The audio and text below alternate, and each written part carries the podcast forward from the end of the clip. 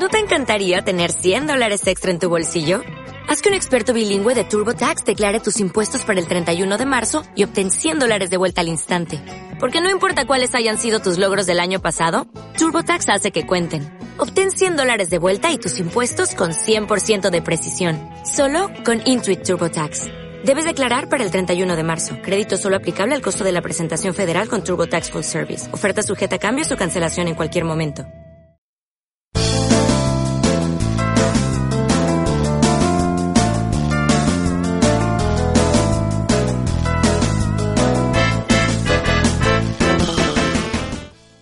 Saludos y bienvenidos al primer programa especial de Navidad de 10 minutitos de el podcast del bidimensional.com.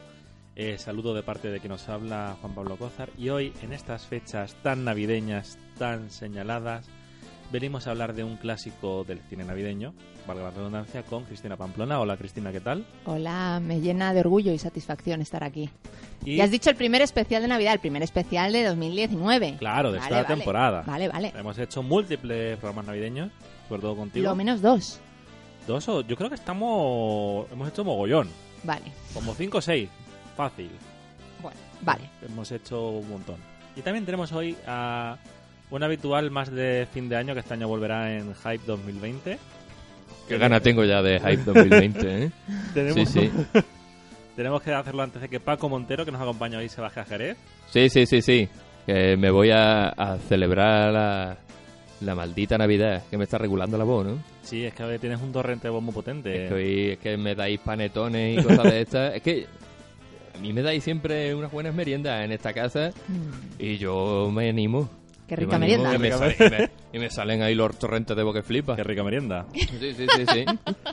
Y bueno, hoy venimos a hablar de una película que yo he querido hacer durante muchas temporadas.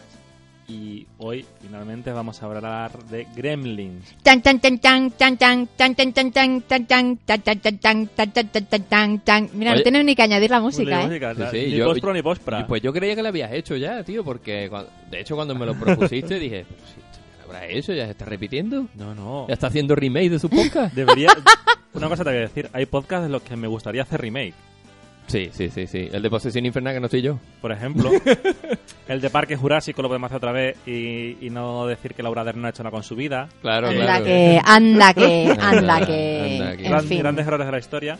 Pero bueno, Gremlins es una película. Tampoco he hecho Die Hard, no creo que caiga este año. Pero Guau, guau, guau, Oh, yo estaba preparado ya para Die Hard. es que quiero hacerla con Kale también. Es verdad, es verdad. Y, Kale lleva como dos años sin aparecer por el programa. Es que estoy trabajando, estoy jugando al Death Stranding, tirándole caca a la gente. Y entonces no. Pues yo hablo mucho con Cale. Tiempo libre tiene, ¿eh? Pues díselo, díselo. Tiempo libre tiene. Dile que saque un ratito para grabar, anda. Eh, Gremlins, película. Yo creo que es de mis películas navideñas favoritas. Yo creo que la vi directamente en la tele. No sé si vi primero Gremlins 1 o Gremlins 2. Gremlins 2 la vi en el cine. En el cine Delicias en Jerez. Me llevó una tía mía. Y me flipó. Y entonces yo luego creo, creo cuando vi en la tele la 1 me flipó más. ¿De, de qué año es Gremlin 2? Del 90. Dios. Wow. Y esta es del 84. Mm. Bueno, Chris, ¿tú cómo descubriste Gremlins? A ver, estoy segura de que no la vi en el cine porque tenía tres años. Ahí ya podéis calcular. El gran secreto. ¿Qué edad tiene? Tenías como dos. Cristina. Eh, sí, tenía como dos. En fin. Eh, que, que. No, no, estoy segura de que no la vi en el cine. Gremlins 2 sí la vi en el cine. Y. mm, Estas películas, pues me las traía mi hermano, mi hermano de videoclub o algún amigo la había conseguido y, y, y a mí me, me flipó, me flipó. De hecho, es de las pocas películas que, bueno, que tienen un factor terrorífico, porque al fin y al cabo es una comedia, es una película mm, de Navidad, pero es una película de miedo, aunque no de miedo. O aunque a ti no te dé miedo. Yo conozco a mucha gente que se cagaba de miedo con los gremlins ya metamorfoseados, ¿no? Pero, pero a mí me flipó, me flipó desde, desde, desde chiquitilla. Recuerdo que además la mitad, la, la mitad de, de la película ni siquiera la entendía, porque ahora la ves y tienes el personaje esa de la vieja usurera y todo eso. Tú lo único que estabas viendo es, ¡ay, hay unos monstruos y atacan al pueblo! Y la señora sale volando con la silla de ruedas y, bueno, con la silla de ruedas, con la silla esa que le- la sube al primer piso y tal. y todo eso hablaremos más tarde. Eh, pero claro, tenía, tenía los bichos y sobre todo tenía los bichos malos. Eso hay que dejarlo claro desde ya. Yo no soy fan de Gizmo. A mí me gustan los gremlins, me gustan que sean malos. Los gremlins verdes. ¿Los gremlins verdes o los gremlins peluchotes, pero gremlins malos? Los Mogwai buenos no. Los Mogwai buenos no, porque los Mogwai buenos no existen, están inventados para la peli. Y de eso ya hablaremos. Bueno, Paco, ¿tú como cuál es tu primer recuerdo de Gremlins?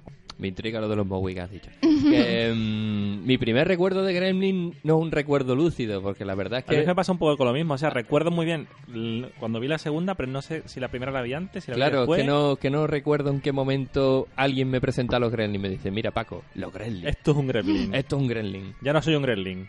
Ya no soy un chungo. Recuerdo que sí que cuando echaron la segunda parte, en la primera sí que la vi con mucho fervor, porque yo de pequeño siempre he sido de, de películas con bichos y demás. Y, y tengo muy buen recuerdo de la segunda. De hecho, eh, mi favorita de las dos es la segunda parte, es la que más me gusta. Y la primera es la que menos he visto quizás. Es con la que menos... Es la que más me, me cuesta en cierta manera. De hecho, me la revisité ayer, me la revisité anoche, que llevaba como 13 años sin verla. Y me costó un poquito. Un poquito. Sabía que esto levantaría ampollas. No, no vamos a hablar hoy de la segunda, porque la segunda es como del 4 de julio, Sí, creo que sí, que no es, que no es navideña. que no es navideña. Si algún día hacemos un especial 4 de julio, pues hablaremos de la peli de Tom Cruise en silla de ruedas, como el Teniente Dan, y de Claro, esta. podemos, podemos hacer un programa especial donde eh, gente con algún tipo de problema, eh, de, no sé, de carencia de amor o algo así, le gustan las segundas partes, como Gremlins 2 o Cazafantasmas 2. Eh, no es mi caso, no es mi caso. Ah, No. no, es que yo también conozco conozco un fan de, Caza- de Cazafantasmas 2 por encima de la 1. Que eso es no tener criterio en la vida. Nada, otro, nada. otro fan del Death Eh. Stranding. Sí, aquí hay mucho odio con eso, ¿no? No, yo es que estoy jugando al Shenmue 3. Entonces, pues Es tengo verdad, que... Estaba faltando el La cuñita. comentario, ¿eh? Sí, el sí, comentario sí, y sobre a, mí, y a mí se me ha olvidado preguntarle qué tal. Pero no, eso para afuera. Mira, mira, del mira, mira, ahí tengo tres ediciones. Y yo veo a Cristina más envejecida ahora. Sí, ¿verdad? ha tenido que aguantar mucho en estas pocas semanas. Eh, sí, sí, sí. Está siendo, está siendo unas navidades muy duras em, por culpa del chino que busca... ¿Japonés? Ah, bueno, pero hay una china. Tú ya sabes a qué me Eh, eh, refiero. Igual, yo he tenido hoy una confusión parecida, no te preocupes. No bueno, hablando, hablando, de, hablando de chinos, Sí. eh, todo empieza con los mogwai que hemos hablado, que viene de la, la- En chino quiere decir como demonio. Sí, o es un demonio. O sea, es que las dos cosas, los dos mitos que se juntan en ese mm, mu- muñecote, Que es muy mono. te indican que tienen que ser malos, no tienen que ser Gizmo. Pero bueno, vale. Mm, seguid pensando que Gizmo es pocholísimo. Oye, ¿qué nos decías tú de dos mitos? O sea, uno es la palabra mogwai. Mogwai, que es una especie es de demonio. demonio. que efectivamente creo que en el mito original se reproduce con agua. Y luego está el gremlin. De toda la vida. El gremlin de toda la vida. El gremlin tuyo, mío y de todos, de todos nosotros. No, eh, gremlin es una mm, palabra... Bueno, el, el mito del gremlin no se sabe muy bien de dónde sale. Hay gente que considera que es tan antiguo como antes del siglo XV porque se cree que la palabra gremlin viene de... Me parece que es gremian, que es una palabra del inglés antiguo que quiere decir algo así como molesto, como incordio. Eh, pero ya ese, ese ser que entra y, te, y, y es todo caos, que ya en el siglo XX se, se utiliza el mito de que el gremlin es capaz de romper todo tipo de maquinaria, pero anterior a eso se supone que te puede incendiar la casa, te puede destrozar la cocina, te puede tirar las legumbres y cosas de esas. y, eh, es una especie de, es, es como es un ser de los que hay 500.000 en todos los mitos que es una especie de Puck, un- el duendecillo Sí, una especie de imp. eh, sí, el duendecillo que es amante del caos. Eh, y ya en el siglo XX, mm, no sé si existe algún... se- se- he leído por ahí que en la Primera Guerra Mundial ya hay algún mito sobre el gremlin, pero realmente el gremlin se hace famoso gracias a Roald Dahl, que durante la Segunda Guerra Mundial escribe un cuentecito donde el... me parece que es el gobierno británico eh, utiliza gremlins para mm, estropear los aviones alemanes. Eh, es un cuento que fue además publicado por una editorial que pertenecía a Disney. Disney, Disney, Disney, Disney está en todo. Disney es Dios, Disney está en Star Wars, Disney está en Marvel y al parecer Disney ya estaba en todos sitios. Entonces, eh, y, y de ahí de ahí se populariza la idea de que el Gremlin eh, es ese ser que está detrás de mm, la, un accidente de avión, pero también puede haberte roto el tostador. Eh, ya eh, se populariza ya más en, en, en un ámbito au- audiovisual con, Con los límites los límites de la realidad. Uno de los capítulos, yo creo que posiblemente el capítulo más famoso de, de la serie, que es el capítulo de William Shatner, en el que un hombre que le da miedo volar coge un vuelo nocturno y a mitad de viaje mira por la ventana y ve un demonio que está en el ala del avión y se está cargando uno de los motores. Todo el mundo lo toma por loco, pero el demonio lo estás viendo, lo está viendo William Shatner y lo está viendo el espectador. Después, cuando se hizo la película de los límites de la realidad, de nuevo, yo creo que es la, la historia del que todo el mundo recuerda con John Lithgow haciendo el papel de William Sí, Shatner. que esa historia está dirigida por George Miller, el creador de Mad Max y de Happy Feet. Y en esa película también trabajó Joe Dante, eh, Sí. casualmente, pero es la historia del niño malcriado. Sí, ahí en, en la película se juntan los relatos más famosos de la serie. Hmm, Y algún año de- deberíamos hacer podcast de Halloween de Twilight Zone. Sí, sí, estaría muy guay. Hmm. Bueno, y finalmente eh, lo- los gremlins que yo creo que son los que todo el mundo conoce, que son los gremlins de, de Joe Dante. De Joe Dante, de Joe Dante y Chris Columbus, porque es el guionista. Y producción de Steven, Steven, Spielberg, Spielberg. que productor también de Regreso al Futuro, cuyo pueblo se, eh, se utiliza el mismo pueblo en las dos películas. Hmm. Aunque esta fue primero, porque Regreso al Futuro es del 85. Ya hablaremos también de este pueblo que tiene además cierto parecido al pueblo americano mm, de Navidad. Más... mm, Navideño. na- no, el, el- el que te viene a la cabeza cuando estás pensando en películas navideñas, que es el pueblo de Que Bellos Vivir. De hecho, tiene muchas cosas muy parecidas. Se nota que hay mogollón de guiños en la película Que Bellos Vivir. Cristina debería haber aparecido al principio de la película, porque yo ayer mientras la veía, eh, yo es que no la recordaba mucho. Yo recuerdo que los, son muy vacilones, ¿no? Los Sí. bichos estos. Pero tienen cosas así que, que, que decía yo, pero ¿por qué adoptan este tipo de actitudes si son bichos? Por, no, Ya, no porque tienen- son malos de, como por naturaleza. Claro, claro, claro. Y- y me olía un poco de que podía ser algún tipo de leyenda china, por así decirlo, en plan demonios, y además el vecino te lo explica un Sí. poco. Pero aún así estaba en plan dudoso. Decía, ¿por qué hacen este tipo de cosas? En la 2 tiene más sentido porque como que les dan ciertas características a cada Mm. uno con, en el laboratorio. Pero aquí me, me costaba, y coño, deberías haber aparecido tú al principio de la película explicando Claro, eso. como Alfred Hitchcock. Sí, Alfred sí, Hitchcock sí, sí, sí. Para, pa, pa, pa. Claro que sí. Bueno, no nos vamos a meter mucho en reparto y demás, pero hemos hablado de Chris Columbus y de Joe Dante. Chris Columbus lo conoceréis como director de películas tales como Solo en Casa, de la que hicimos programa. Mm. Mira, esa es mi película navideña referencia total. Eh, también película navideña, no es navideña navideña, pero hizo Harry Potter 1 y 2 Para mí es navideña porque se estrenaba, las primeras se estrenaron en Navidad. en Navidad. Pero aquí nos interesa más su faceta como guionista. Y aparte de ser guionista de Gremlins, luego su siguiente película es también una peli clave en los 80, en la infancia de mucha gente, que es Los Goonies.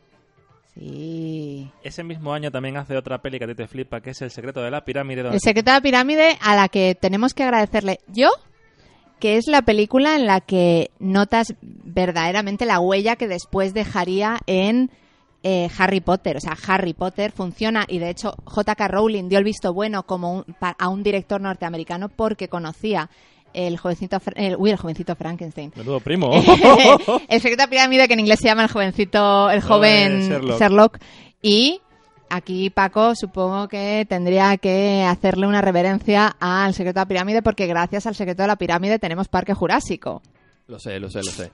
El Es- CG. El. Es una escena acojonante, una la de las vidriera. escenas que más miedo me daban de niña es la, la escena de la vidriera que salta a la iglesia y, y se pone a, a luchar contra uno de los tipos que han sido atacados por el veneno ese egipcio que te hace flipar. Luego en la, eh, la faceta, faceta suya de guionista no tiene mucho más. Tiene tú, yo, tú y mamá y cuatro cosas más. Mm, De director no vamos a hablar, ya hablaremos cuando proceda. Eh, vamos a hablar de Joe Dante. Sí. ¿Quién es Joe Dante? Joe Dante. No sé, tienes que decir, supongo que, que- no sé, vamos, ¿qué, No, quieres, no. que, qué quieres que Eh, te Joe diga? Dante es un señor que yo creo que bebe mucho del cine de terror. O sea, su carrera se puede definir como un director de cine de terror. mm, Sí, sí, sí, sí, sí. Si no recuerdo mal, tiene piraña en su film. Claro, Sí. iba a ir. Una de sus primeras pelis que lo petan es Piraña, porque antes había hecho pelis super me. Es el director también de Aullidos. Mm. Hemos dicho ya que es director de Parte de los Límites de la Realidad. Y también se le pega mucho a la sci-fi con el chip prodigioso.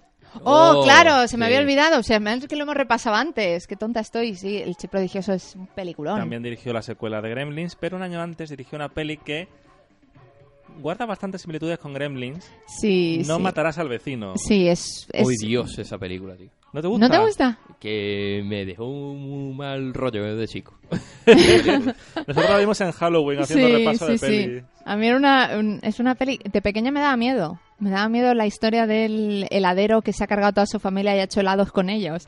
Pero, pero es una película, me encanta. Además sale Carrie Fisher y yo es que película donde está Carrie Fisher, película que estoy ahí a tope. Mm.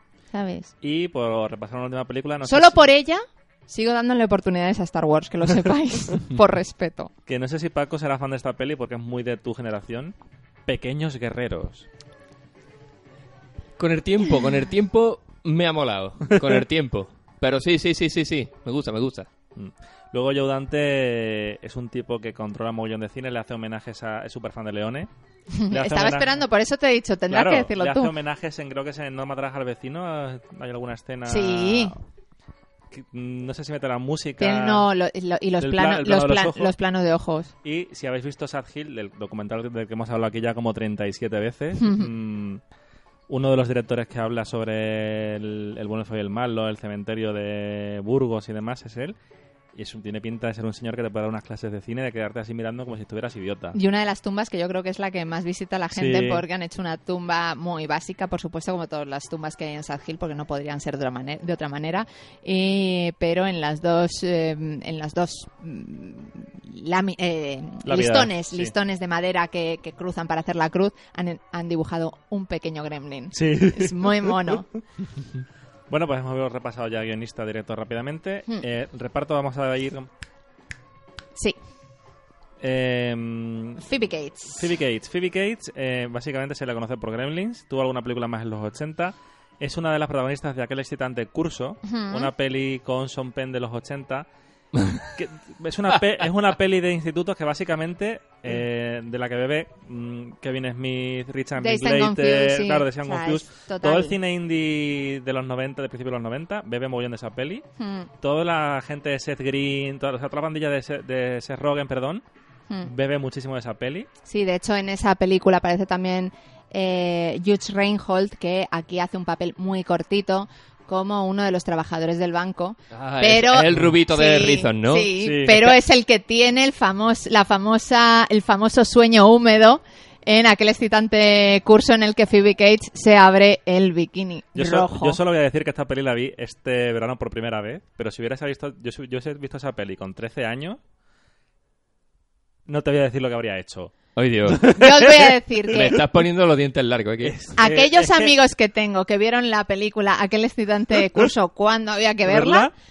todos, si les preguntas por una chica de los 80, todos te dicen Phoebe Cates. Sí, no sí. piensan en Molly Ringwald, no, pi- Molly Ringwald, no piensan en Elizabeth Sue. En Mia Sara... Eh, eh, eh, sí, Elizabeth Sue, O Mia Sara era- en Ferris Bueller. Sí, o Mia Sara en Ferris Bueller, no, es No, no. Phoebe Cates. O sea, Phoebe Cates, que a la vez en Gremlins es así como súper modosita, con su flequillo, su jersey, y de repente como... Sí, que hace como de la golfona del instituto. Es, sí. eh, es Me la, voy bastante a, me la guay. voy a apuntar, me la estáis vendiendo muy bien, no la he visto. Eh, ¿Te has traído un, un pincho o no, verdad? No, Mm. Entonces, si la próxima vez te traes un pincho, te la paso. me cago en la leche. Claro. Porque, bueno, eh, la hago compra digital. Sí, Phoebe Cates, Phoebe Cates apuntaba que iba a tener carreroncio. Bueno, también es verdad que en, en los 80 hubo muchas chavalas que se quedaron a mitad de camino. También parecía que Molly Ringwald lo iba a petar en los 90 y de repente en los 90 ¡pum! Desaparece. desapareció y hasta ahora que ha retomado papeles en la tele no se la ha vuelto a ver mucho más que en, en telefilms. Pero Phoebe Cates sí tenía, tenía Gremlins, por supuesto, aquel est- excitante mu- eh, curso. Eh, tiene... mm, por fa- no, por favor, maten a mi mujer, no. Ah, ah, ah. Te, te amaré hasta que te mate, una película con Kevin Klein, donde conoció Phoebe Cates conoció a Kevin Klein y se casaron un ¿Siguen poco después. ¿Siguen juntos? Sí. Eh, te, am- te amaré, Maldi- Maldito Kevin Klein. te amaré hasta que te mates una pasada, es una comedia, es divertidísima, aparece eh, aparece mm, River Phoenix unos pues Mm. quizá cuatro o cinco años antes de, de- de morir, aparece Keanu Reeves, chavalillo, chavalillo, chavalillo, además es do- donde se de hicieron... El de la época de Billy Ted, Sí, es, imagino. de- es- es de- del tiempo en el que se hicieron prácticamente inseparables. Eh, Keanu Reeves y, y River Phoenix eran muy amigos. Y, y Phoebe Cates hace del amante de- del personaje de Kevin Klein.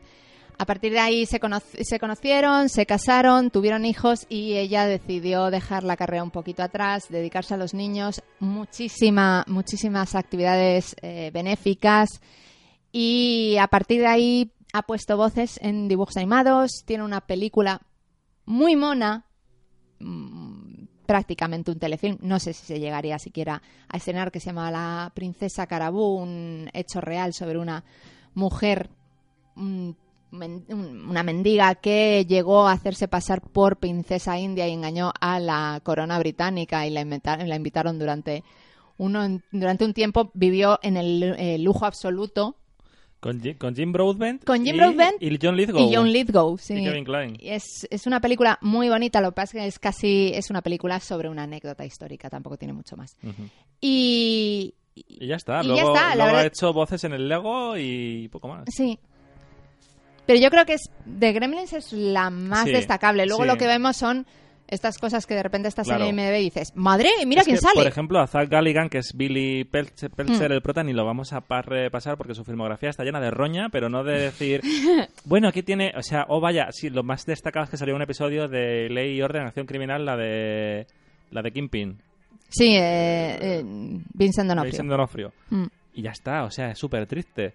Entre los secundarios, bueno, se puede destacar que el padre, que es Hoyt Axton, realmente era un cantante folk. Sí, un cantante folk nor- norteamericano con un par de mm, temas muy importantes. El más importante es uno, que es Jeremiah was a bullfrog. Bueno, da igual, Bueno. lo buscáis. Bien. Sí, sí, yo es que la dejo cantar aquí en programa porque no, nos ameniza mucho la... Eh, sois. No, pero sí es verdad. Es que sí, Eh, Sí, sí, sí. Em, Sale Cory Feldman también. Sale Corey Corey Feldman, Feldman, es verdad. yo creo que es de las primeras películas que debe hacer, sale muy pequeñito. Mm. Corey Feldman es Entonces, el niño de los 80. El niño de Sí, los sí, 80. además a Cory Feldman le puedes hacer lo típico de mira todas mis fotos de cada año, le puedes hacer con películas, tío, salen, Claro. salen mil millones de películas. Puedes ver cómo una Joder. vida se va a la mierda, También, principalmente. también. sí. ¿Jugamos al 1 2 3 con Corey Feldman? Eh, ¿Improvisado? ¿Qué quieres decir? Que cada uno vaya haciendo una peli de Corey Feldman. Venga, vale. Cuenta conmigo. Paco. Eh, ah, em, jóvenes ocultos. Viernes 13, parte 4. Los Goonies. Ya pierdo. Perdí. Y ahora ya me- un videoclip de Katy Perry. Viernes 13, parte 5. No da igual. Eh, bueno, pero que sí. luego, s- Claro, junto, a, junto a Cory Feldman como Niño- el, niño, el niño de los ahí 80 va. está Frances Lee McCain como la madre de los 80. La otra madre. La otra, otra- la otra madre. La primera sería la de ET, que es también la madre. De- Uh, de- La madre de Cujo. Vale, ahora, ¿se me oye? Sí. Sí, sí, vale, sí, sí. sigo. Eh, pero eh, Frances Lee McCain, que aquí por supuesto hace de la madre de Billy, es también la madre de eh, Kevin Bacon en Footloose. Es la madre de Lorraine en eh, Regreso al futuro. Regreso al futuro. Y es la madre de Gordy en Cuenta conmigo. La madre de los 80. Madre de los Solo 80. falta que fuera madre de algún Goonie. Que seguro que lo era, pero no lo sabemos. La madre que no salía. Y yo creo que ya por terminar solo citar a... Lo diré el nombre.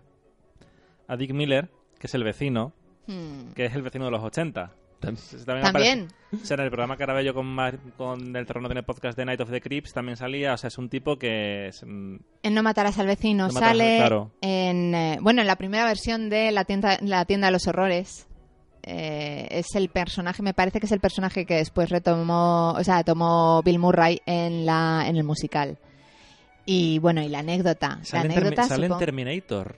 En la, casa de, en la casa de empeños.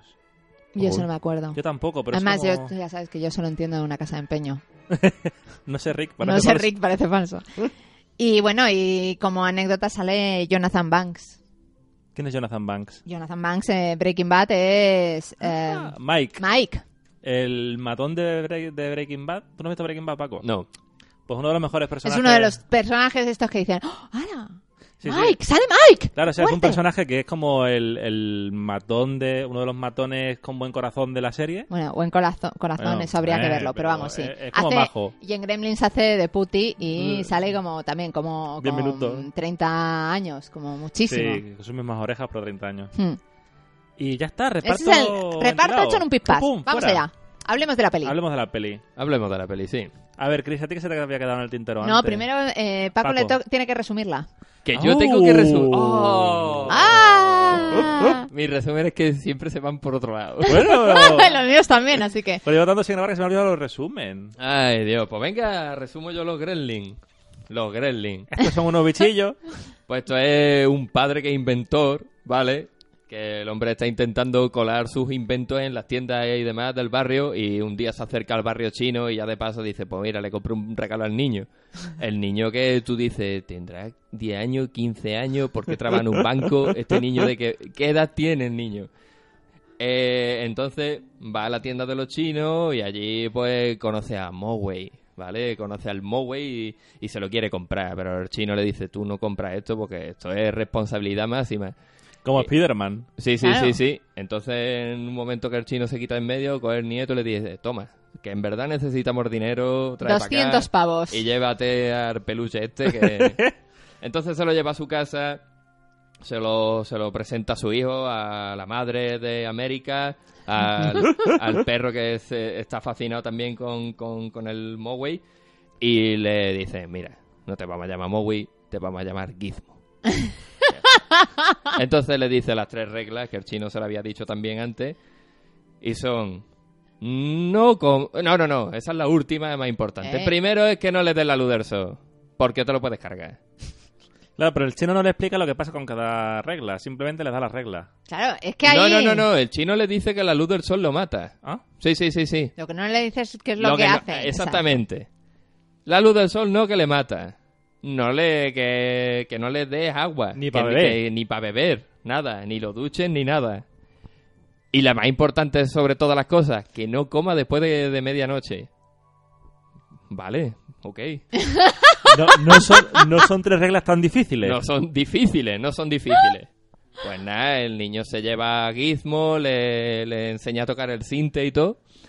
Y ahora llega Cory Feldman y Cory Feldman, pues en esta que le están haciendo así carantoñas a Gizmo, pues le tira un poco de agua de la acuarela y ya Gizmo, pues ¡plup!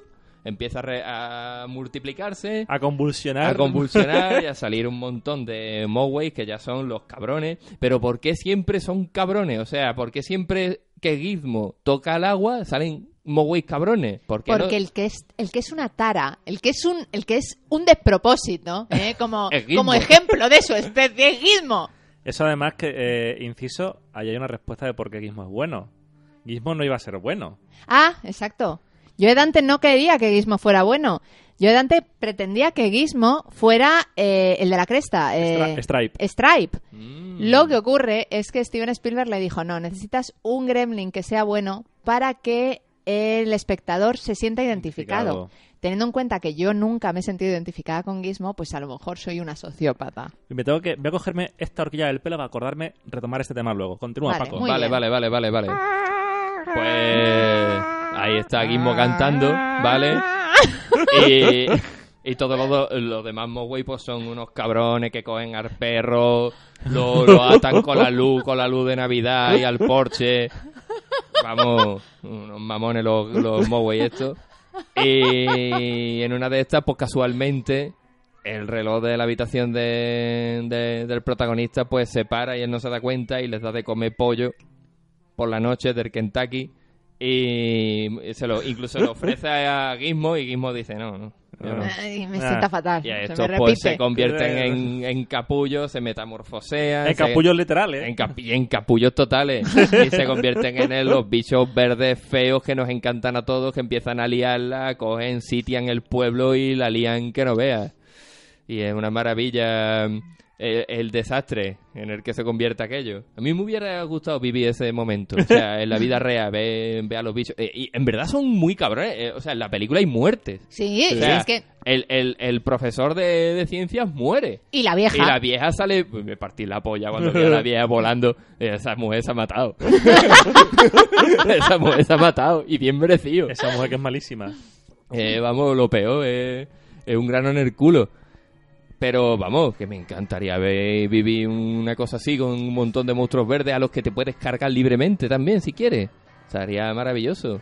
A mí es que la escena de que lo tri- que trituran un gremlin me, me, me encanta. Hemos hablado poco de que la madre de Billy es una psycho killer. Es una psycho sí, killer, sí, sí, total. sí, sí, sí, sí, O sea, mete a uno en la batidora, mete a otro en el microondas, eh, apuñala a uno 27 veces y además lo disfruta. O sea, lo Sí, ves en sí, plan sí, de- sí. Esa To- mujer... Toda, toda la frustración de mi marido es un inventor que ha inventado el aseo portátil. El cacha- compinche de aseo. El compinche de aseo. aseo. Y dice, "Oye, en toda la frustración fuera y empieza a matar a Gremlin como si fuera... y es súper sanguinaria, además. Porque el del microondas, macho... Uh. es- Que dices, déjalo dentro del microondas si no va a salir. No, no, no, lo No, no, cocino. no, no, le voy a dar... le- voy, a voy a adorarlo. Grill.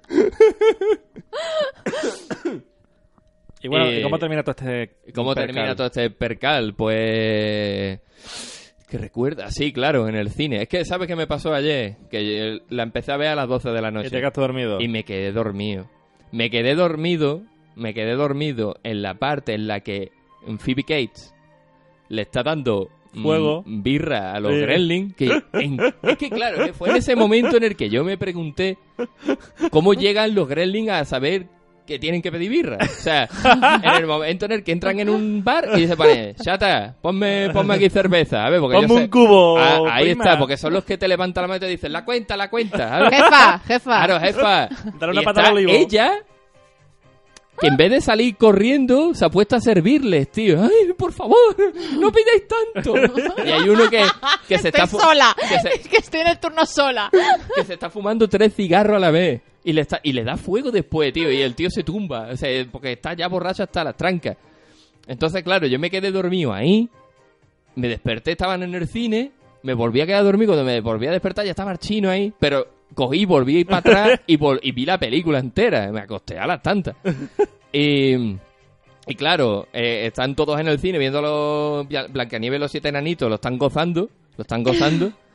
Y cogen, abren las llaves del gas, les meten fuego, explota aquello y da la casualidad de que Stripe ha ido a la tienda de enfrente a comprar caramelo. Fuera a comprar, a robarlo.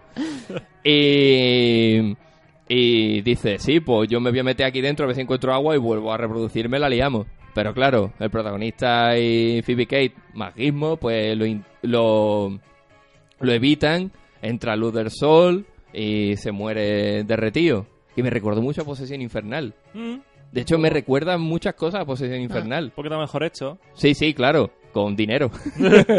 San Raimi no tuvo mucha pasta. de Spielberg. Pero, claro, claro, ese final con, con el Gremlin así derritiéndose. Y la música, tío. La música de cuando los Gremlins... La, la música es de Jerry Goldsmith. La, la, la, la música que se escucha cuando los Gremlins están haciendo cosas perturbadoras, no. La, eh, cuando salen por primera vez los Sí. capullos o él se está Sí. derritiendo, es una música hecha con, con, con, con gatos maullando.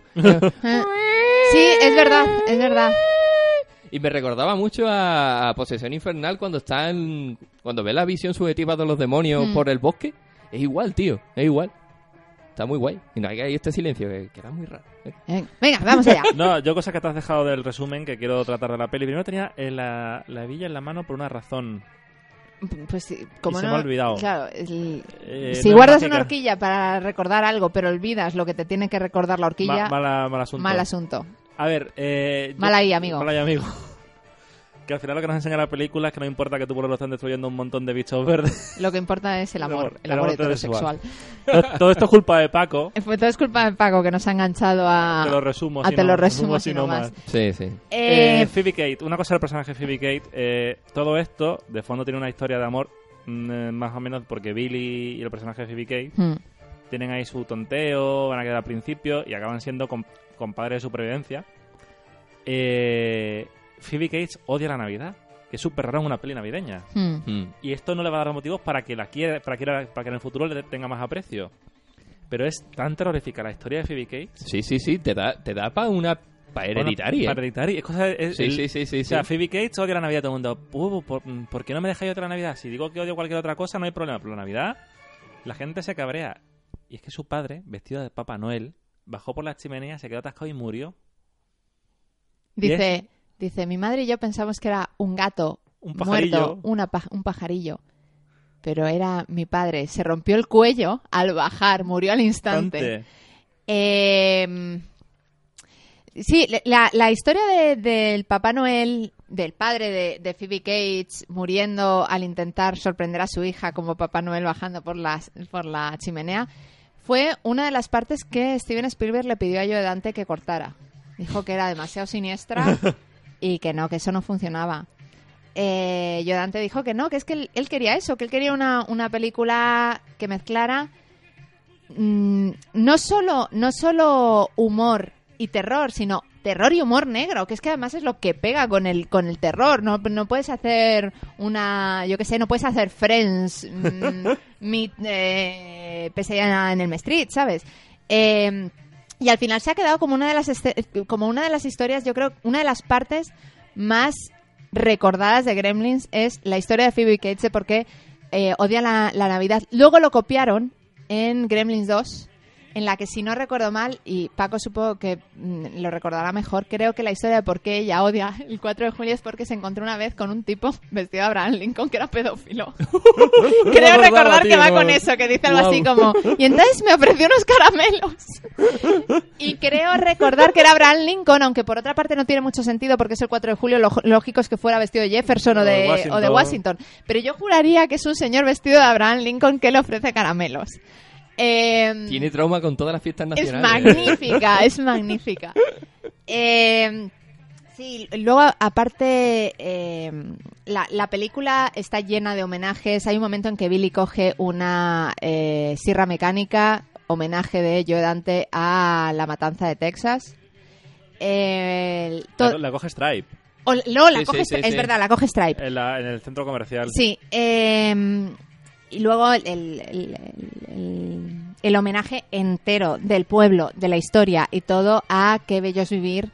Eh, Billy, decías, decía Paco, Billy, ¿qué edad tiene? Que trabaja en un banco. Y es verdad, es que es un poco raro todo eso, porque Sí. te da la impresión de que, de que realmente se, se están manejando en los 18, 20 y pocos Claro, años el rubio, o tiene- así. el rubio dice, tengo 23 años y ya soy vicepresidente. Claro, y se supone que es mayor que ellos. Claro. Eh, está trabajando, están trabajando en un banco. O sea, me queda bastante claro que eso es un guiño a George Bailey, el protagonista de Que Bello es Vivir, que trabaja en el banco del pueblo y en esa posición, En el banco de Harry Potter. en el, en el banco de Henry Potter, Potter. o Harry Potter, porque Henry y Harry es el mismo nombre. Eh, el trabaja, bueno, de hecho no es el banco de, de Henry Potter, es el banco de los Bailey. Luego Bueno. Henry Potter va comprando todos los negocios de que voy a vivir, por eso es el más malo. Pero mm, eh, trabaja, trabaja en el banco, George Bailey trabaja en el banco, que es la razón por la que de alguna man- manera puede atar a ese personaje villano que es Henry Potter. Aquí él trabaja en el banco, es un don nadie, por supuesto, pero tenemos a un personaje que es como Henry Potter, que es la cabrona de la vieja, La de la silla que vuela. es una, es una usurera.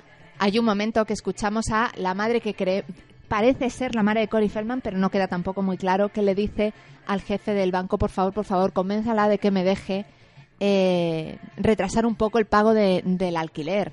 Es igual, que, es igual que Henry Potter. Llega un momento en que se ha quedado con todas las casas del pueblo y puede subir los alquileres y entonces la gente es incapaz de, de- de pagarlo. Y aquí está ese mismo personaje y son pequeños guiños a películas eh, navideñas. Otro guiño, y ese es, ese- vamos, es que eso no es un homenaje, eso está más claro. O sea, eso es Joe Dante diciendo, eh, mira, hay un momento en el que están viendo Gizmo y Billy una película, ya están, ya están el resto de, de los Moguais y están viendo eh, la invasión de los ultracuerpos, primera versión, la de los 50.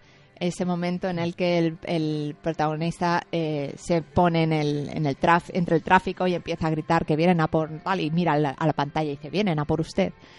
Eh, decía, decías, Pablo, cuando estábamos viendo la película, que hay un homenaje a Alien.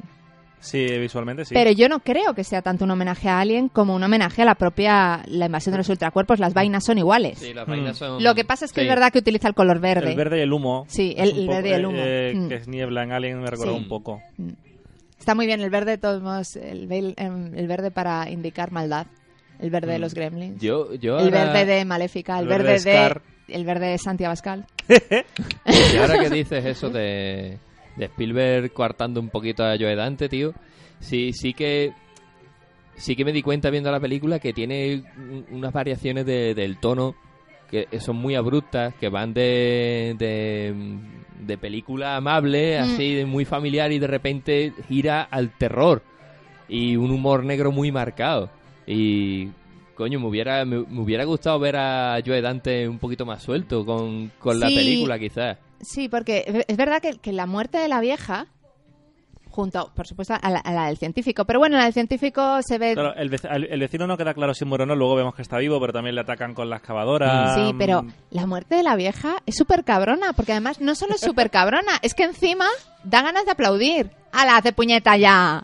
Una carcajada. vamos. Claro, entonces eh, sí es verdad que esas pequeñas esa pequeña maldad justiciera que se ha cargado a la, la mala. usurera que mantiene a todo el pueblo mm, aterrado, que está que, que es capaz de eh, intentar sacrificar a un perro porque le ha atacado a, a su muñeco de nieve, o sea, que es más mala que...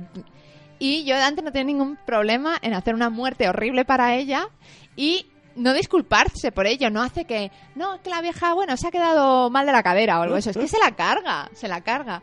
Y sí es verdad que hay en otros momentos en que la película es muchísimo más familiar, mm. más Disney, más Disney, más, Más Spielberg, Spielberg. Spielberg. que ocurre un poco también, eh, quizás sería otro, otro, ese sería otro mm, programa bastante guay para hacer, ocurre también con Poltergeist. Sí, Sí. sí, sí.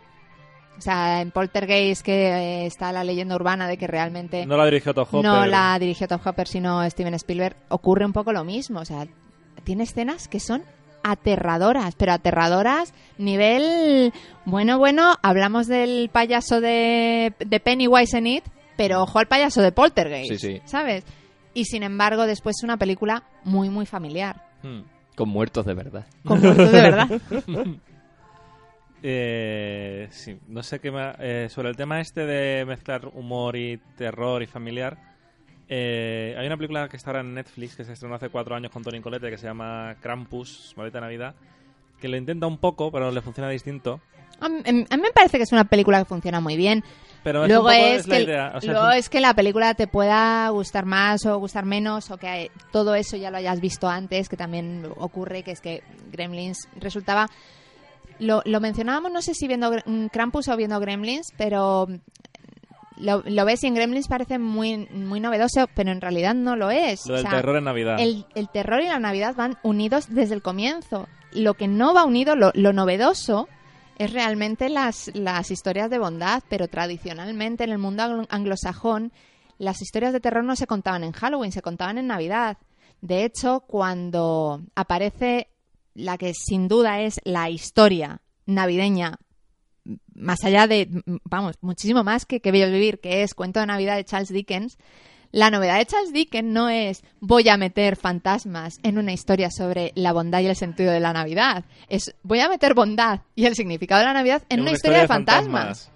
Claro, o sea, eh, tiene eh, Hawthorne, el autor de, de la, de la letra escarlata, tiene su propia historia de Navidad. Ch- Charles Dickens escribió antes de Cuento de Navidad y después de Cuento de Navidad intentó eh, repetir el éxito con la misma dinámica, una historia que tuviera escenas eh, más góticas y más terroríficas, pero que luego al final mm, eh, lo que imperara fuera la bondad propia de las fechas, pero es que eso es una cosa que es casi un invento del siglo XX. La idea de que es un momento de en el que todos tenemos que amar más, querer más y demás, pero en Sí. realidad no era así. Era lógico que estuviera unido a la muerte y a los fantasmas, puesto que la Navidad es la muerte del año. O sea, en el siglo XIX no había forma de entender el anuncio del turrón y del almendro. No, la gente hubiese dicho, pero el hijo está muerto. Claro, o sea, no, no existe esta... vuelve a casa, vuelve, pero ¿qué? ¿A través de una ouija?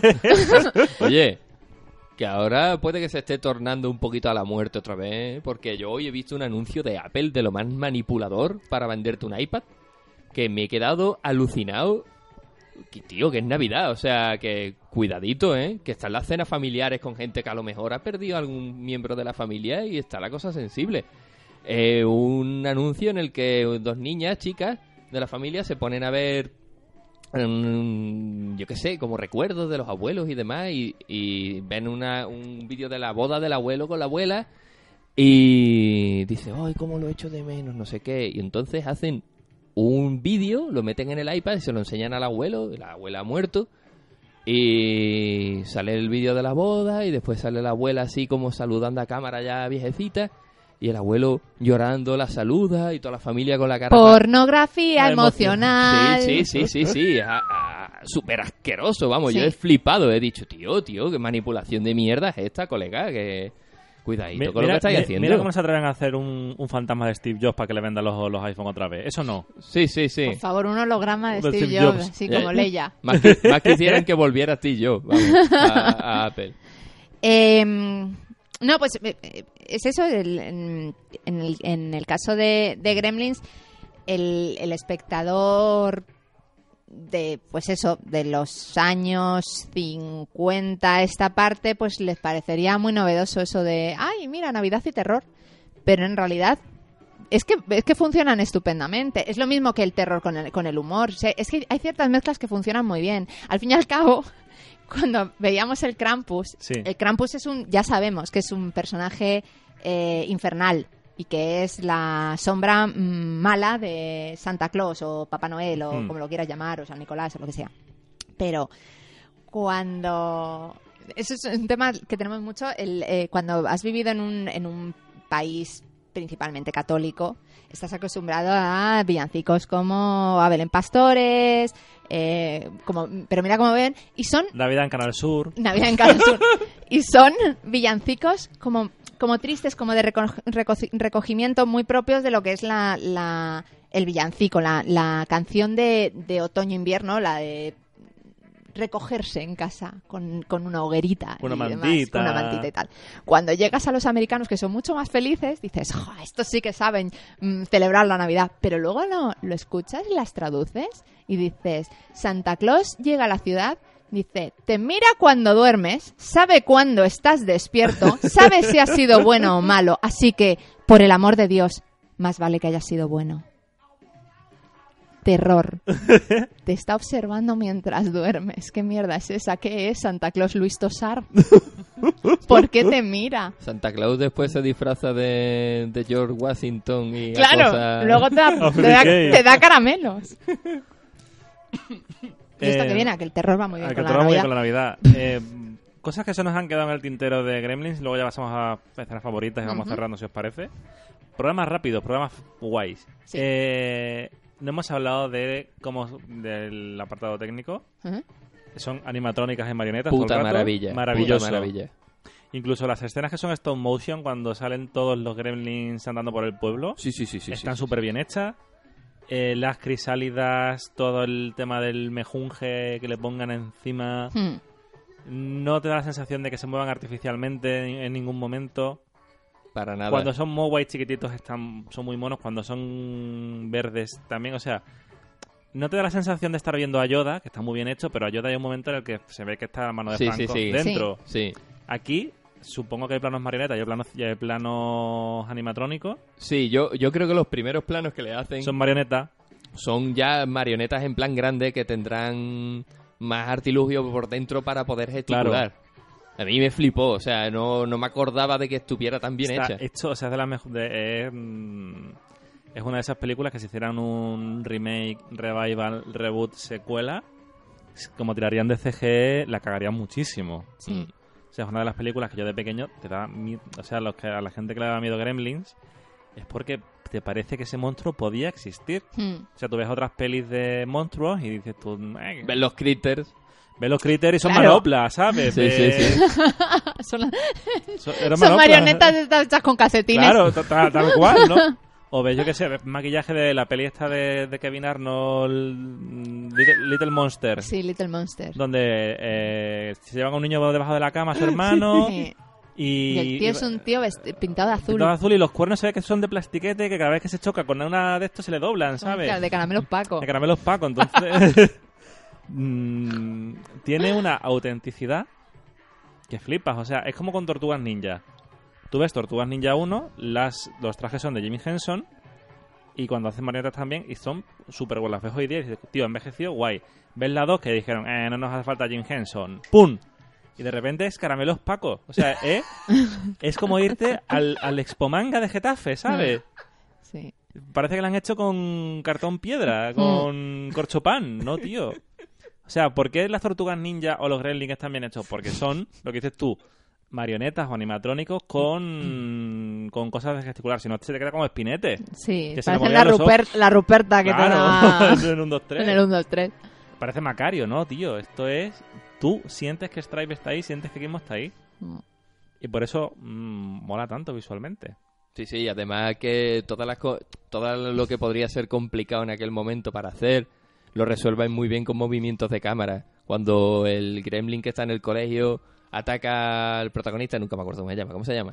El Eh, protagonista. Billy. Cuando Billy está dentro de una, de una habitación y él sale de un respiradero, aparece del Sí. respiradero, la cámara gira a Billy que hace algo, hace un- no recuerdo el qué, y tú escuchas al gremlin pom, pom, pom, pom, ¡pra! y Sí. vuelve y enfoca Claro. de repente a otro ventilador, Ah. a otro respiradero que lo ha partido y se ha metido dentro. Y luego son muy inteligentes lo que dices tú. Por ejemplo, si ya te han enseñado cómo se reproduce un Mogwai, con la escena de Cory Feldman, no hace falta que en el, insti- en el instituto, cuando le tira, cuando hacen la prueba de echarle agua, Ah. te lo vuelvan a mostrar. Es todo un plano del. O la escena de la viéndolo. piscina en el YMCA. Que, me, que me flipa esa escena desde O sea, pequeño. en la piscina, en la piscina es que ni siquiera salen las, las, las bolas, no hace falta. No, si es no, mucho no. más Es aterrador. como un jacuzzi el agua bar- bo- borboteando, Con, borboteando. la- con las luces a, mí, a mí- verdes. a mí me encanta esa escena porque Stripes, o creo que es Stripes, ¿no? Sí, Se es tapa-. Se la Se nariz. tapa la nariz. Y se tiran bombas.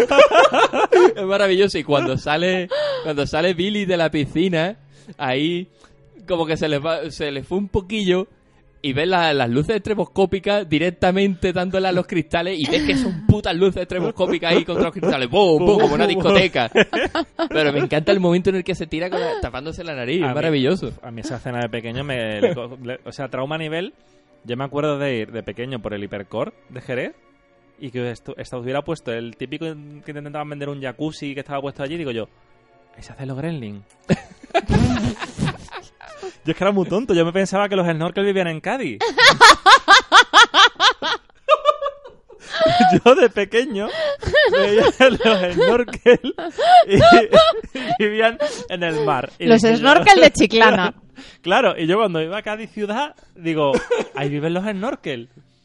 Y de Poti Poti y los aurones pensaba que vivían en el pantano de los hurones. Que está en la sierra de allí de, de Cádiz. ¿Por qué? Porque yo era un niño gilipollas, pues entonces veo una bañera, bu, bu, bu, bu, y digo, ya está, aquí cómo hace un gremlin. Ya está, ya va- me, me he puesto bastante en Ay, ridículo Dios por mío. hoy. Yo tenía un, un snorkel que era un champú. Era así grande, grandote. A lo mejor era de Cádiz. Que os iba a preguntar yo, oye, ¿cuáles son vuestras escenas favoritas?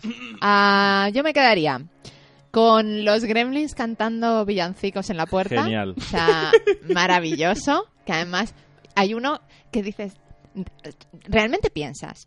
O han entrado en las casas a robar, o realmente se han cargado a gente, la han desnudado y se han vestido. Porque ¿de qué va a llevar un orejeras? Orejera, gorro, la bufandita. ¿Eso se ha cargado a Peña?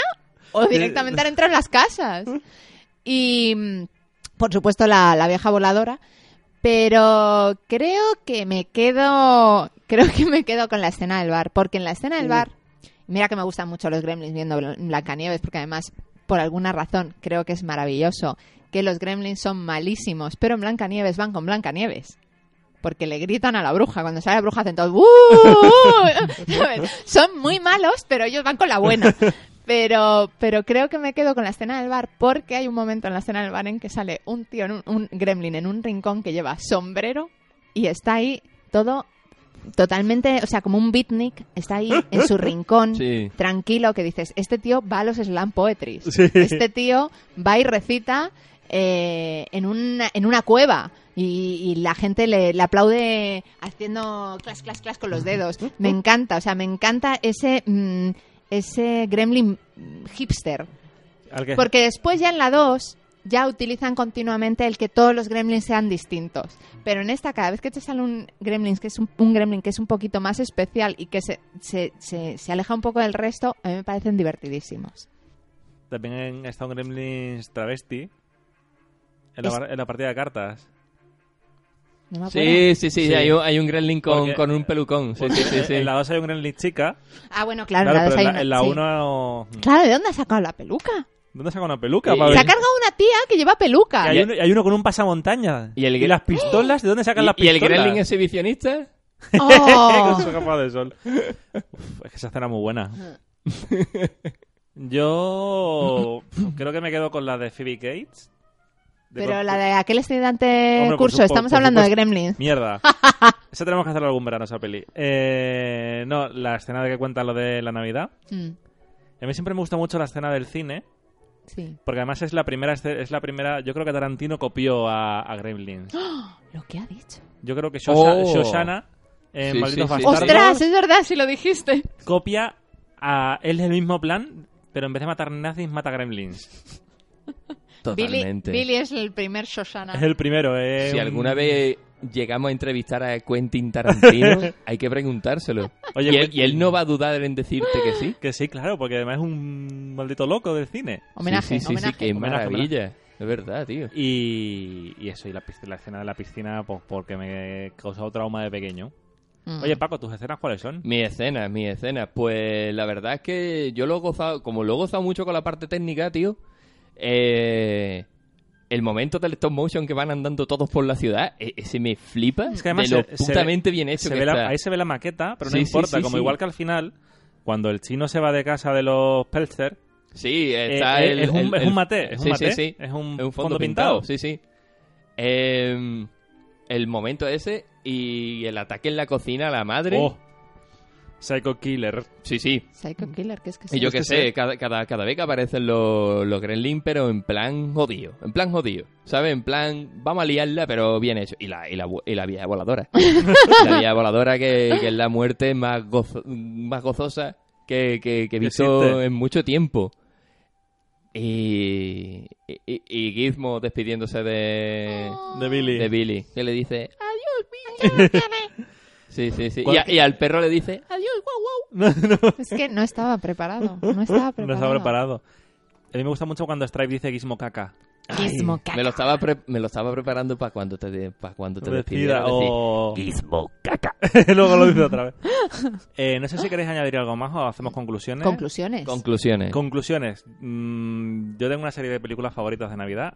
Esta es una de ellas. Mm. Ahora mismo creo que no se puede ver en ninguna plataforma normal. A ver, me refiero con normal. No sé si estará en Movistar o Vodafone, pero no está ni en Filming, ni en HBO, ni en Netflix, ni en Prime. Que estoy pagando cuatro plataformas y la he tenido que ver en mi edición de DVD del año a la polka. Sí. Eh, ¿Por qué deberíais ver Gremlins si no la habéis visto? Primero, porque es una peli muy divertida. Es una peli navideña distinta.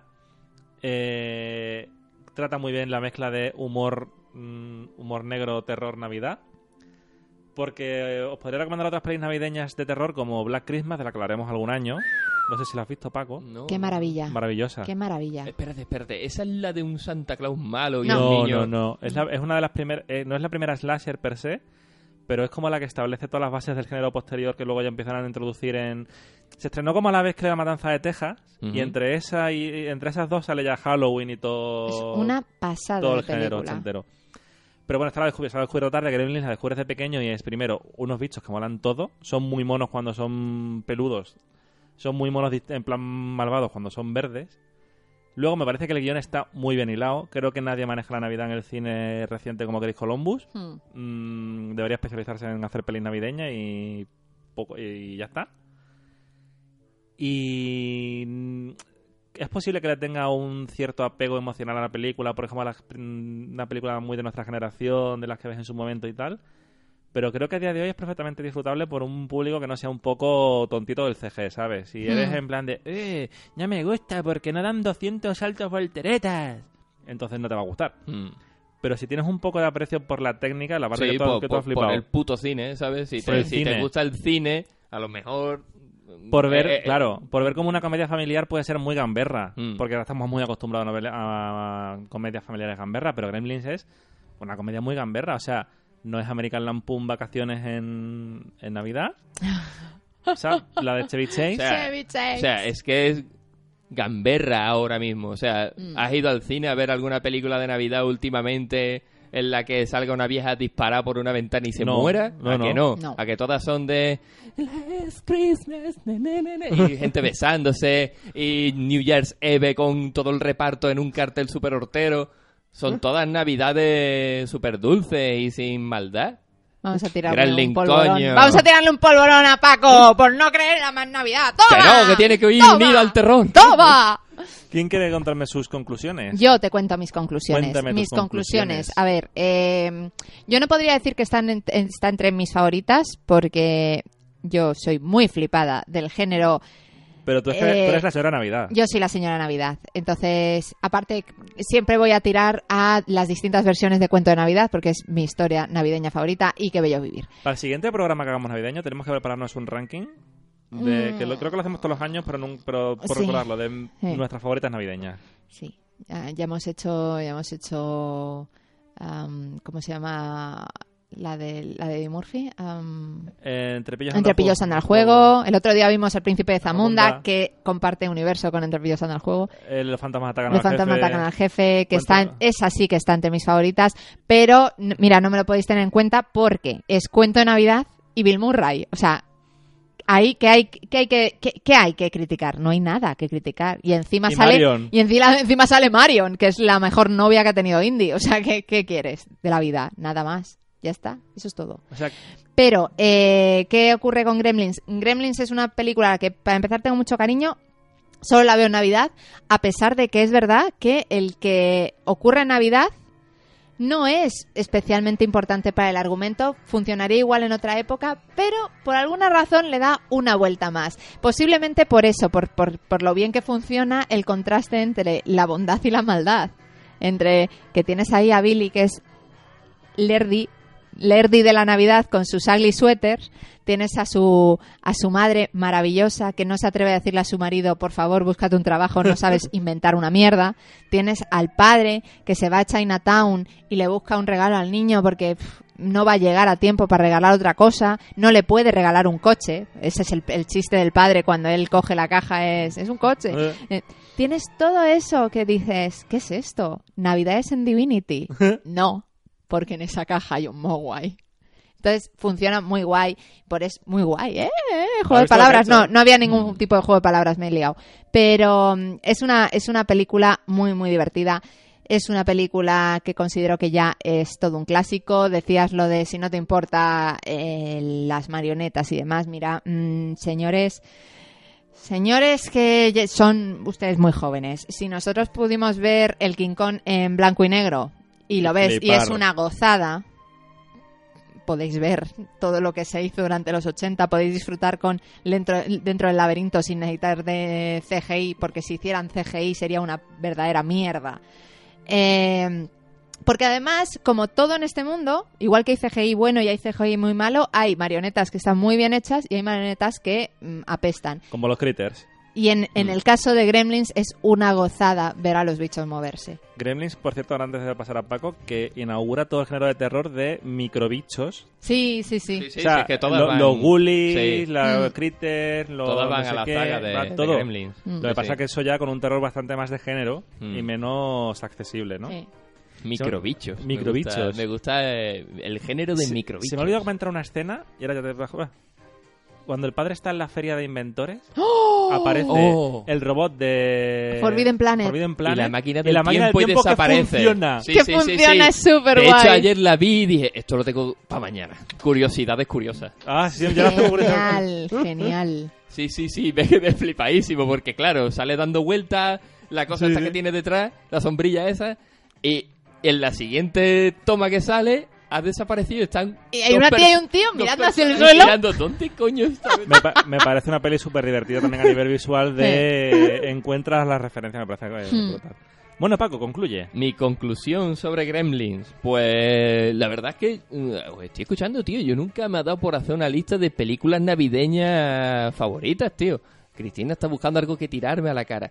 Pero. A ver, ¿a ti te gusta mucho Jungla de Cristal como peli navideña? Y solo en casa, has dicho, solo en casa es la de solo en referencia, casa. la de claro, referencia. porque yo, si me dices una película de Navidad, yo pienso en solo en casa y en la jungla. Mm. Pero no tengo una lista, ¿sabes? A mí me gustan las dos por igual. Me puedes poner a Kevin McAllister en el Nakatomi y a Bruce Willis en... De hecho, son, Y son funciona personajes, totalmente. son personajes Sí, sí, sí. intercambiables. Sí, sí, es que además es la misma película, solo que una familiar y la otra es de acción. Tía, es maravilloso, tío. Alan Rickman podría haber sido un bandido mojado. Crossover, por favor. No sé, mi conclusión es que es una película que a lo mejor a, lo mejor a los chavales más, más jóvenes que están más influenciados por un cine más reciente a lo mejor se les hace un poco más pesadilla porque a lo mejor el ritmo no es el mismo, pero a nivel técnico se sigue meando muchas cosas, tío. En, en- mil millones de películas que, que se ven a día de hoy, porque es que joder, tío, es que los animatrónicos son maravillosos y te podrían haber dicho, hey, que, que hicimos Mowgli de verdad, ¿sabes? Y te lo creerías, macho, que están ahí, ¿sabes? Son palpables y los actores los tienen al lado y, y están muy bien.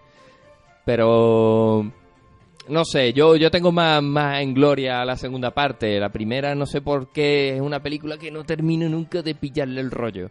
Yo, sin meternos en el percal de la segunda, que si hacemos un 4 de julio no, nos lo hacemos tú y yo si quieres, la, la 2. ¿Qué pasa? ¿Tú también? Ah, bueno. Pero... Ah, no, yo no, yo, no, yo ya no quiero. ¿Pero que a ti no te gustará los dos, la Gremlins 2? Pues si a que no le gustes a ti. Bueno, a mí tampoco me flipa, pero a mí ya me ha echado. No, no, no, es que él cuenta con él, pero contigo como gemelos y a meses. Ah, vale. Ah, bueno, entonces visto así, sí. Ande, que te den. El tema de la 2, y a lo mejor me equivoco, es que es como, como es mucho más loca y más absurda, te hizo más clic de pequeño. Es posible, es posible. Y porque a lo mejor encajaba más en mi visión de lo que son los gremlins en sí, ¿sabes? Yo creo de todos modos que sí, que además que, que, también es... eh, has visto una película en un momento en el que eras un chavalín, te ha flipado mucho, si encima la ves antes que la primera, es lógico que la primera te sepa poco, entre las cosas, claro, porque... eh, Es, que en la, do- en la 2 está Christopher Lee, es, es como todas las y como todas las segundas partes es mm, Más. más y más grande Sí. claro o sea es mm, El como el es, es como ver es como solo en casa o sea solo en casa la primera es en su casa pero es que la siguiente es todo Nueva York Sí, sí, pero solo en casa la ¿Sabes? primera le, solo en le casa, zurra la solo, segunda, en, ¿eh? solo en casa, solo en casa 3, el universo. Kevin McAllister pone trampas por todo el Por espacio. todo el espacio Claro. ahí. Eh, y, y supongo que para un chaval, si dices, joroba, es que claro, están los gremlins en todo un edificio de oficina gigantesco y Ah, encima toman la televisión. Un- y uno es una verdura. hay, uno, hay uno que es un puñetero murciélago. Que te hace el logo de Batman. ¿Sabes? Te canta New York, New York. Uf. Pero. Claro, Pero claro, pero no es navideña. Ya. pero no navideña. No es navideña. Entonces. Y aquí el tema es la Navidad. Claro. el tema, no se nos puede olvidar que estamos en el uno de los especiales de Navidad. Claro. Cierto, cierto. Y Y, bueno- tenemos polvorones aquí para comer. Claro, y panetones. Y panetones. Ya no. Ya no, nos lo hemos copiado antes de empezar. Sí. Y yo creo que podemos ir concluyendo, no sé si os parece Sí. bien. Eh, Paco, ¿a ti dónde se te puede ver? Las fotos que haces. Ay, pues mira, ponéis Instagram, me buscáis como Montero, pero le quitáis la T, le ponéis un 7 y un guion bajo al final del nombre y ahí podéis disfrutar de mi maravillosa obra. Eh, ¿A ti, Chris? Pues a mí, como siempre, me podéis leer cuando, cuando estoy por allí. Eh, no es cine todo lo que ¿Qué, reluce. qué es lo último que has, que has escrito? Lo último que he escrito es sobre Last Christmas. Muy propio para estas Muy propio fechas. para estas fechas. Y la siguiente que veré será la nueva versión de Mujercitas. Uh. Que como una flipada que soy del siglo XIX, pues estoy que no puedo esperar.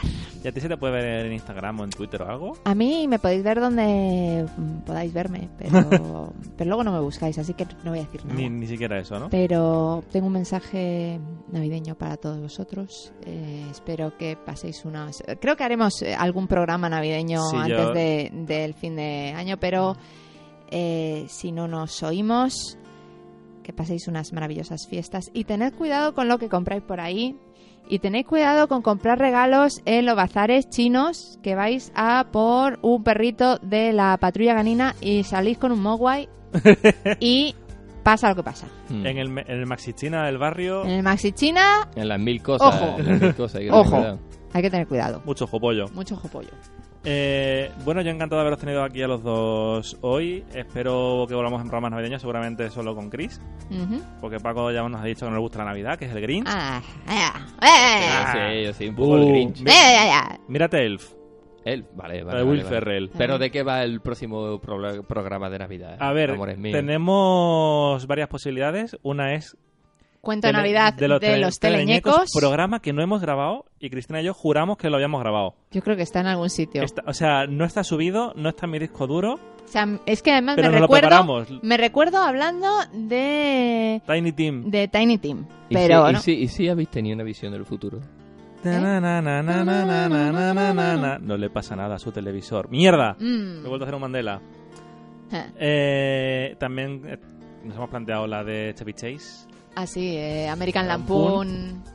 Y por Eh. ahora esas dos son las dos que tienen más puntos, pero todo es susceptible de, can- Está el cambiar. príncipe de Zamunda. Vale, vale, vale. Pues sí, creo que no estaré. Pero estarás en Hype 2020. Hombre, es que hay mucho hype. ¿Qué día te vas a Pajeré? Uy, voy a dar fechas de mis, no, de mis Uh. viajes. El se 22, nos el vaya. 22. Vale. Todos, los, todos los fans eh, que quieran ir a Eh, verme. Voy a estar firmando. En la estación de Renfe. En la estación de Renfe ahí firmando... Firmando fir- billetes. Firmando billetes de trenes, en las caras de vuestros hijos, todo lo que vosotros queráis, yo os lo firmo. Estaré, el 20 estaré desde el 22 hasta fin de año. Lo, y- lo- lo grabaremos antes, lo sacaremos como siempre en la última semana de- del año. Y nada, nosotros nos podéis escuchar en iTunes, los últimos 20 programas, nos podéis escuchar en Evox, estamos en Twitter, en arroba el bidimensional, estamos en Facebook, si buscáis el bidimensional.